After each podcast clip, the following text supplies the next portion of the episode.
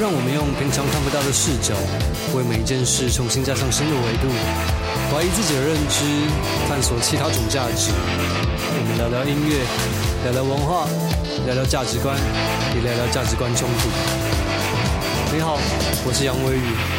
这是我的另一个维度。呃，上礼拜讲完现在唱片丑闻之后，果然很多我觉得会发生的事情都发生了，跟我预料到差不多。呃，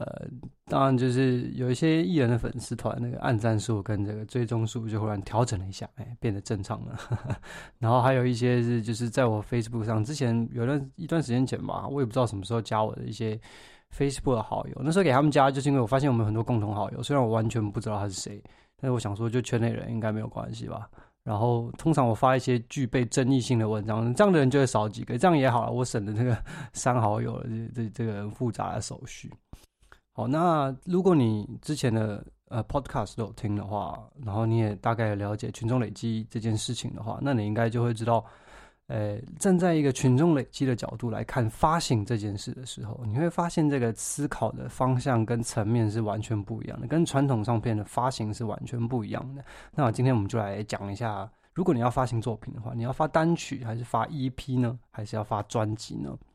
但是我不得不说，就是我相信这一集听完会有很多人认同我的想法跟看待发行这件事情的呃看法。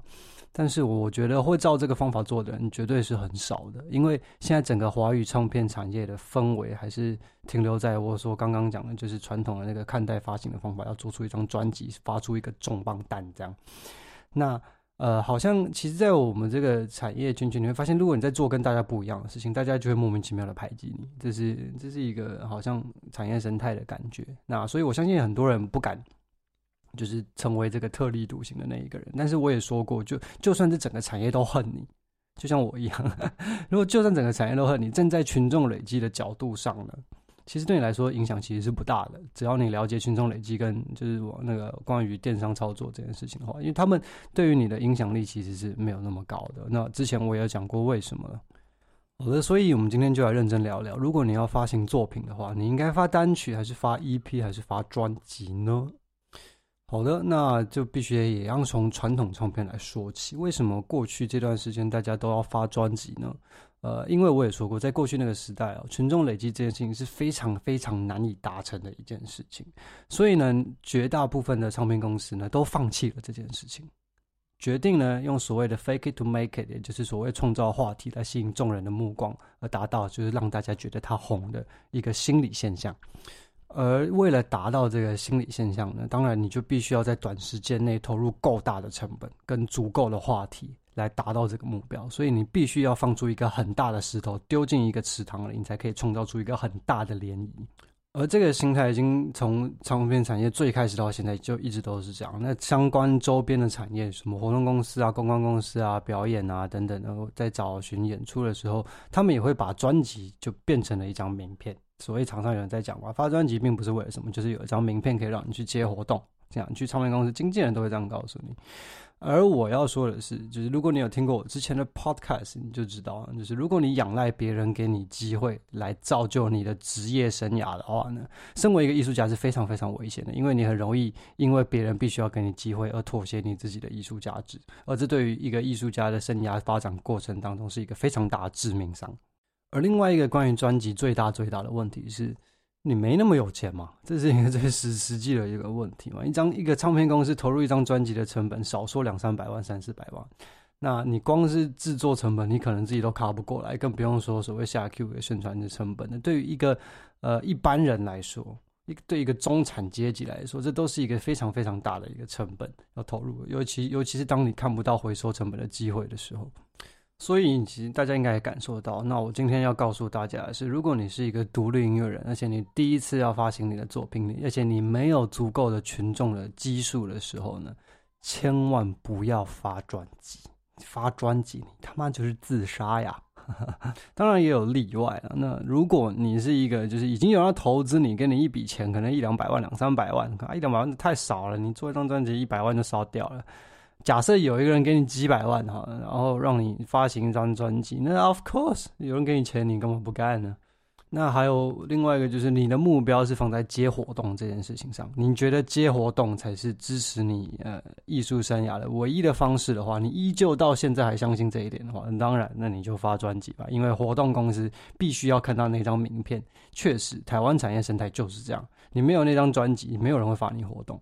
就是这么简单。但是你发了专辑，他们真的就会发活动给你吗？哎，这很难说，还要看你红不红。那你红不红呢？跟你发不发专辑是完全没有关系的，而是回到所谓我们一开始讲的群众累积。所以呢，今天我就来告诉大家，依照群众累积的角度来看发行这件事情的时候，你应该要怎么做？你应该要做什么样的选择，才是就是能够投入最低的成本或者最高的效益？什么是最高的效益呢？一样回到群众累积，就是最有效的方式来累积支持你的群众。然后之前有一集在讲，在专辑开案之前，就是艺术家个人品牌决定跟塑造这件事情上的时候，有讲到你要找到你的 micro niche。如果你不知道什么叫 micro niche 的话，请你回去听那一集。呃，那其实，在你决定这个过程之中，就算你做了很多问卷调查，你做了很多网络上的 data research，就是那集有讲到了一些方式，你依旧其实很难以百分之百的确定你的 micro niche 是不是真的。有足够的群众基础来支持你，或者是你是不是选择了符合你的人格、你喜欢做的、你喜欢做的音乐的风格的 micro niche？所以这个时候实验就变得很重要了。这也是为什么我认为对于一个刚开始的独立音乐人来说。发行单曲才是你最聪明的选择，因为你在发行单曲的过程中，你可以不断的调整你的方向，你可以不断的些许调整你的风格跟你的品牌定位，也就是我们我之前有讲过，就是各种不同的形容词来形容你自己的品牌的方式，你可以慢慢的调整，直到你越来越有信心，直到你累积群众的效率越来越好为止。但是，当然发行专辑就没有办法替你做到这件事情了，你专辑下去的那个成本。当然，如果你家财万贯、富可敌国，这个钱不是问题的话，当然你可以一直实验、一直实验、一直实验、一直实验下去，没有问题。但是我相信大部分的人都不是这样，所以呢，发行专辑其实是一个很大的赌注哦。呃，首先它的成本非常高，而且你只有测试一次的机会。任何一个选项过程中，你只要判断错误，你的 micro niche 判断错误，你的个人风格判断错误，你的品牌形容词决定错误，你这张专辑基本上就失败了。这也是为什么，就是台湾传统唱片在发行专辑的过程之中，在尤其在现代，各种歌曲的选择太多了，群众根本不缺歌听的这个时代了。发行专辑基本上是一个几乎注定失败的一件事情，但是唱片公司依旧到现在如火如荼的朝这条路勇往直前的迈进。那我们就继续看失败的多还是成功的多。那如果我们站在宣传的角度来看这件事情呢？呃，在传统唱片宣传的操作里面啊，他们是要创造的，是主要重点其实是话题。他们只要有办法创造出话题，就有办法在短时间内给这些艺人塑造出一个好像很红的形象。那如果我们用宣传的角度来看，呃，这个专辑这件事情又是怎么样呢？呃，在传统唱片里面有个东西叫宣传期，对吧？大家都知道这件事情。但是什么叫做宣传期呢？我来告诉各位哦，这对于唱片公司老板跟经纪人来说，心里所谓的宣传期呢，其实很简单。宣传期的存在意义就在于，就是告诉你，如果宣传期宣传结束，宣传预算花完了，然后你还没有红，那你他妈就回去吃自己吧你！我跟你讲，这才是老板们和经纪人们心中绝对不会告诉你的真心话。所以呢，你会知道，在传统唱片的宣传角度里面，他们就是丢一颗大石头进去一个池塘里面，然后看它能激出、激发出来的涟漪呢，究竟有没有够大，让这个艺人能够开始转件，并且生存下去，让收支打平最好。所以呢，这会造成一个问题，就是这一张专辑对于所有的唱片公司跟经纪人来说呢，都是有生命跟时效性的。这张专辑发过了，失败了，它就是垃圾了。他就过了，他就再也没有价值了。除非这个艺人红起来了，然后让这首歌成为老歌金曲，成为经典歌曲，要不然这首歌跟这张专辑就废了。也就是说，你这个作品的价值只存在于发行专辑的这一段时间，也就是宣传期的这一段时间。这段时间过了之后，你这张专辑就是一文不值。除非你红了，但是呢，站在群众累积跟电商的角度来看，就完全不是这么一回事。毕竟我们全部用的都是数位网络的宣传方式，对吧？我们都是用 Facebook 在下广告，对吧？所以呢，在我们的逻辑里面，我们在理解发行这件事情的时候，任何还没有触及到这张专辑的人，这张专辑对他来说都是新的，你可以一直使用它，你可以甚至继续卖你十年前或者五年前发行的专辑，只要你的 funnel 做得够好，这些专辑对他们来说永远是新的未发现的专辑。简单说好了，就算全讲全世界所有讲中文的人都知道你曾经发过一张专辑，而且这张专辑他妈超不红，而且完全没有让你变成好变红的迹象。那所以这张专辑基本上就废了嘛，就是在于大家既定印象之中，这也是这个产业自古以来这样的现象造成所有群众心里的想法都是，这个歌手发了这张专辑没有红，拜拜，他就失败了。所有就算没有在这个唱片圈里的人，脑子里都有这个想法。这就是我在讲产业生态对于这整个艺术环境跟人们人们消费习惯带来的影响是非常非常严重的。所以我才觉得这件事情其实应该要慢慢的改变。但是其实他们有这样的逻辑是很正常的嘛，因为传统宣传媒介就都对于对于那些就是离你太远的人是一点办法都没有，他们根本没有触及到他的方式。但是呢，如果你站在电商跟群众累积的角度来看，我们就撇从，假设好了，假设这个地球上讲中。中文的人口有十五亿，好了，这个扣掉十五亿人口，还有多少人呢？假设搞搞扣掉十五亿，他们夯不啷当有个假设五十五亿好了，这五十五亿不说中文的人哦，你的专辑对他来说就是一个新作品。假设你唱的是华流好了，华语流行音乐好了，虽然传统宣传媒介绝对摸不到他们，连碰都碰不到，连他们在哪里都不知道。但是呢，如果他们有用 Facebook。如果他们有用 Facebook，你就可以摸到他们。这就是电商跟呃所谓这个网络的威能所在。但是还有另外一个大家选择发行专辑的理由，就是浪漫嘛，对不对？我。我跟你讲，不得不得不承认，身为艺术家就是浪漫嘛。他想要发行一个专辑，是因为过去有太多英雄，心目中的伟人，心目中那个激发他加入音乐产业的那个英雄，他就是爱上了他其中一张专辑，所以决定把生命投入在做音乐这件事情上，对吧？所以基本上做音乐的心里对于专辑都有一种莫名的好感很崇拜，这是绝对毋庸置疑的。我自己也有，我自己也有心目中几个我觉得非常伟大的专辑。那我当然也会默默的希望我的人生中。可以创造出几张就是我自己也觉得很棒的专辑，而这样的浪漫情怀没有什么不好。身为一个艺术家，也确实应该要浪漫一点。但是这发行的专辑的方式跟操作的方式跟唱片公司是不一样的啊。我们又回到一开始讲的，对于一个艺术家最重要的东西，其中一项叫做 concept，就是你想要传达什么理念，你想要讲些什么事情，你的作品想要表达什么。如果今天你很坚定的想要发行一张很棒的专辑来记录你的呃艺术的人生的话，当然没有错，这一点都没有错。但是呢，你要想的就是，你发行这张专辑，你是想要讲一个完整的故事，表达一个完整的 concept，还是你只是想要做一张名片，去跟活动公司跟你跟他们说，拜托发我活动，发我表演。而这个想法上的差异，会直接影响到你做出来的作品到最后长什么样子。我可以很明确的告诉你，身为一个呃音乐工作者，只要离这音乐的本质越近的这些工作人员，譬如说制作人啊、编曲啊、作曲者啊、作词作曲这些人，甚至是音响工作者，我跟你说，只要你音乐听得够多，你一听就知道这家伙发的这张专辑是为了想红，还是为了有话要说。而其实这其实我必须得说哈，这自古以来台湾的独立音乐跟主流唱片好像之间有一个对立的氛围，一直到最近这几年，发现独立已经崛起到没有什么呃没有什么悬念的这个程度。唱片公司换大局，哎，发现哎，我们还是跟独立音乐合作好了。这真的是猪羊变色。以前我在那个时代遇到的经纪人跟就是唱片公司老板啊、高层啊等等的，讲到独立乐团那个表情有多不屑，有多瞧不起啊，有多酸呐、但是呢，现在没有办法，现在独立乐团就是比你红，你能怎么样？而且我我我跟你说，这是真的真实案例。我身边人就是有很多以前就是讲到独立音乐满脸不屑的，现在是台湾，哎，怎么说？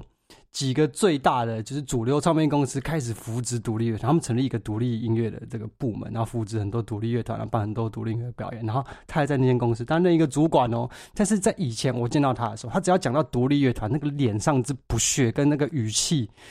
真的是。所以，如果你在这我这个年纪，或者是比我大一点，然后曾经在台湾的音乐圈工作过的话，相信你都有感受到，很长一段时间呢，台湾的主流唱片跟独立音乐有一个莫名其妙的对立。然后，是为什么？其实大家也讲不出来。而且，其实我跟你说，这也当让当时放肆的定位很困难的，因为独立乐团都觉得放肆是个主流芭乐团了，跟唱片公司妥协的低能儿这样。我跟你讲，这是真的啦。其实我我们在常常一开始，尤其在 Live House 刚开始表演的时候，遇到其他乐团，他们脸上也是极尽不屑。看到我们的时候，甚至我印象很深刻，我小时候第一次在德沃火焰大挑战，以前我不知道现在还有没有火焰大挑战。以前我们有去唱过火焰大挑战，然后我们下一个表演的团直接在台上干掉我们，说我们是垃圾芭乐团。他当然没有指名道姓，但是一听就知道在讲我们。然后那时候我也才高中而已，然后我当时就也很不懂。然后一直到我们后来发专辑的时候，又有另外一个跟我们发专辑发片时间差不多的另外一个乐团，也是同一个公司。我们常常一起活，一起跑活动，然后一起表演。然后他们其实的策略就是以独独立乐团的姿态，然后去进行主流唱片的操作。但是基本上也是没有那么的成功。然后在独立音乐的圈子里跟环境里，他们也并没有被认可为独立乐团。为什么？其实我刚刚讲的很简单，因为如果你是一个有放心在艺术上的人，你认为自己是个艺术家，你欣赏艺术，你欣赏音乐，你听的音乐够多，甚至你是音乐工作者，以这个为职业，这个东西是你的热情的话，我跟你说，真的，大部分的人一听就知道你发这张专辑是为了什么，一听就知道你有没有话想说，一听就知道这张作品到底有没有灵魂，这张作品到底是你的作品还是唱片公司的作品。而你就看唱片公司这些工作人员他们的决策跟他们对于这些事情的表达看法跟评语，你就知道他们对于这些事情其实是没有什么太大的感觉的。好了，那回到正题，那就会有人问了，那如果我不发专辑，我发 EP 可不可以？那当然也是可以，因为艺术作品这件事情没有一定要怎么样才叫做作品。如果你懂艺术的话，呃，所以基本上你要用任何形式发行你自己的作品都是可以的，请不要把它局限在专辑这件事情上。今天这一集其实最大的目的就是打破关于这个专辑对于音乐作品思考的框架，因为很多人在思考。在音乐作品发行的时候，马上就跳进专辑的这个思考逻辑。而你跳进去这个逻辑，我可以告诉你，除非你家财万贯，你也拥有用不完的资源，要不然你失败的几率可以说是百分之九十九点九九九九九。唱片公司的失败率就已经百分之九十九了，你为什么还要跟他们做一样的事情？人家还比你有钱，人家还比你有经验，人家还比你有资源，他们都失败了，你怎么会觉得你会成功嘞？而在刚开始建立一个艺术家品牌跟呃寻找你的 micro niche 的这个过程中，其实比较保守的做法是要不停的修正跟慢慢的微调的，然后以找到那个你属于你的 micro niche，找到你了解跟你熟悉的那一群人，然后慢慢的成为他们之间的领导者。所以以这个逻辑来说，我绝对相信发行单曲是你最棒的选择，因为你要在不停的实验的过程中。呃，微调，慢慢的了解你这样的歌曲能够吸引到什么样的群众，或者是你已经锁定这样的群众，而他们会喜欢什么样的歌曲，看你看你想要用什么方法去 approach，就逐渐靠近你想要达到的目标。而单曲能够让你不停的实验，不停的实验，而且成本非常非常的低。然后不知不觉，这个 podcast 也走到第七集了。那其实一直以来都想要做教材，就是我不敢说我我我心里想的东西一定是对的，但是我相信我现在讲的这些东西都是非常值得实验的。所以我一直想要做一个教材，就是让大家能够快速的，就是理解我现在理解的事情，然后懂操作一些我现在可以操作的事情。那其实我其中想到最有效的方法，就是我想要做一个课程是。呃，告诉音乐人如何有效使用 Facebook 跟 Instagram 的广告后台，因为我觉得这是一个音乐人必备技能，真的必备技能。如果你不知道怎么用最简单、最便宜、最容易的方式，来进行最有效的宣传的话，我相信你的音乐之路应该走不远了，除非你运气非常非常好，忽然就爆红。所以其实对于开课这件事情，很久以前就在在谈，然后我也跟一个台湾目前那个非常非常大的线上课程教学平台接洽过，然后其实我们之间有一个很大的东西没有办法达成共识，就是我我讲话的方式，他们觉得我太冲了，就觉得我得罪太多人。然后当然了，他们是一个公司嘛，不想得罪人很正常。那他们也跟我说，他们一直以来都在找老师，想要开关于就是音乐发行跟经济操作这方面的课程，但是没有任何一个人敢出来教。我心里就想，Of course。是没有人敢出来讲，他他妈的到底是能讲什么？我很想知道。如果有人到最后有个老师真的敢在好好上开课的话，我绝对会去上那门课。我绝对会非常好奇他到底能讲出什么东西来。诶，所以如果这件事情到最后一直没有办法达成共识的话，最糟最糟的方式就是我自己推嘛，我自己做嘛，我自己做一些网络。其实，在外国很多超级多这种个人推出的线上教学的课程，然后还真他妈的很多人买。有些人就是因为靠这个真的赚了很多很多钱。他一样用电商的方式来做，其实逻辑到最后都是一样的。他用电商的方式在累积他的群众，然后让这些群众去买他的课程。这跟逻辑其实到最后跟卖 CD、卖做音乐其实也是一样的。所以，如果到最后我要自己推行这个课程的话，当然我也要一定的呃群众来支持这件事情喽。所以现在我也这个推广一下我们这个独立音乐岛这个 Facebook 的 group 这个社团。如果你对于呃独立音乐操作，或者是你觉得你想想知道国外独立音乐是怎么搞的，或者是你想知道唱片公司都在搞什么鬼，哎，你可以在里面发问啊，或者提出一些讨论啊。但是我觉得很奇怪的是，我觉得这个民族性可能也有关吧，这个。这个社团里面很多人哦会私讯我问很多很多很多问题，但是死不在社团里面发问，我觉得很奇妙。因为我不得不说，因为大家问题其实几乎都是一样的，都是差不多的。你有的问题绝对跟大家都差不多，因为他们的生活环境跟这一这一生从小到大对于唱片跟艺人的诸各种新闻跟接触都是跟你一样的，他们拥有的迷思也都是跟你一样的。所以如果你有问题的话，与其私讯私讯我，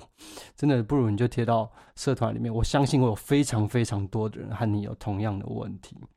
那另外，如果你的问题是比较个人的，然后比较复杂的，然后或者是你真的很不想让别人知道的，因为我相信到现在此时此刻，非常非常多台湾的独立乐团或是独立音乐人，甚至是艺人等等的，都有一定程度的偶像包袱啦。我跟你讲，这个很难以能能很难以抹灭，大家都有这个小小的偶像包袱，就是很多秘密不想让别人知道。这个我懂，因为我曾经也是一个极度非常有偶像包袱的人，这个是很难以避免的。当你在这个环境成长的时候。毕竟我们的社会对于艺人就是有一种不切实际的期待嘛。那你要成为一个别不切实际的人，那你就只能就是嗯藏很多秘密，不是吗？好，所以如果你是想要成为一个独立音乐人，然后你有些比较呃私人的问题想要问我的话，私信我其实不是一个好的方法，因为我实在是一个不喜欢回讯息的人，而且我现在打中文速度越来越慢，然后不认识的讯息我也不太会点开，所以我常常就不小心就忽略了。那比较好的方式是，我会留一个连接在这个 podcast 的文章里面，在我的个人网页里面。然后那个连接是我平常工作用的，它是一个 link。然后点进去之后，你会看到一个时间表，上面是我所有可以通电话的时间。然后你就 book 一个时间，然后我们就通电话吧。那那是我工作用的，因为我跟很多不同国家的音乐人啊、制作人啊要工作，然后大家时差都不一样嘛。那这就是我发现一个。比较好的约大家通电话的方式，而且通电话比较有温度嘛，对不对？我们才有办法越来越熟，变好朋友之类的。那就传讯息，我这个现在打字又很慢，然后我现在中文逻辑又不是很好，所以回答很多问题的时候会比较困难。然后之前也有一些人就会是讯息我，就直接问我说：“哎，找你做一首歌要多少钱？”这样。这其实不并不是一个就是简答题，好吗？这个制作一首歌有非常非常多的因素要考量。那我也会想要知道我跟我合作的人他有什么目的，他想要达到什么样的结果等等的，所以我没有办法直接回答你这个问题。那所以我觉得约个时间通电话是比较好的。那也不要压力，不要觉得不要通电话就一定要付我钱，就一定要请我。没有，我很乐意就是分享我的。想法跟心得给大家，然后给大家一些建议，听听大家的 demo，这些事情我都非常非常乐意，因为我以前也曾经是一个就是茫然无知的小鸟，不知道要往哪个方向飞，而我现在看到一条路，然后我也是希望可以把这样的。呃，东西跟更多人分享，让更多人跟我一起研究。因为毕竟我一定有很多事情是我没有看到的，在我的观察的角度里是我忽略的，一定有的。那越只要有越多人对于这件事情有兴趣呢，这个理论就会越完整。那这个理论越完整呢，我们台湾做音乐的产业就会越来越强。对，我的概念差不多是这样，所以如果你有什么话想说，也不要不要客气，不要害羞，真的，我不会咬你。哎，我也不是以前那种台湾长片精英，大家也不用一直叫我老师，真的。大家在社团里面开始叫我老师，不要不要叫我老师，大家都知道这个，我对老师两个字就是没有什么太好的呃印象跟观感，所以没有关系，叫我微雨就可以了。好，所以哎，我是微雨，希望这一集的内容也对你有一些启发。那我们就下周见喽，See you。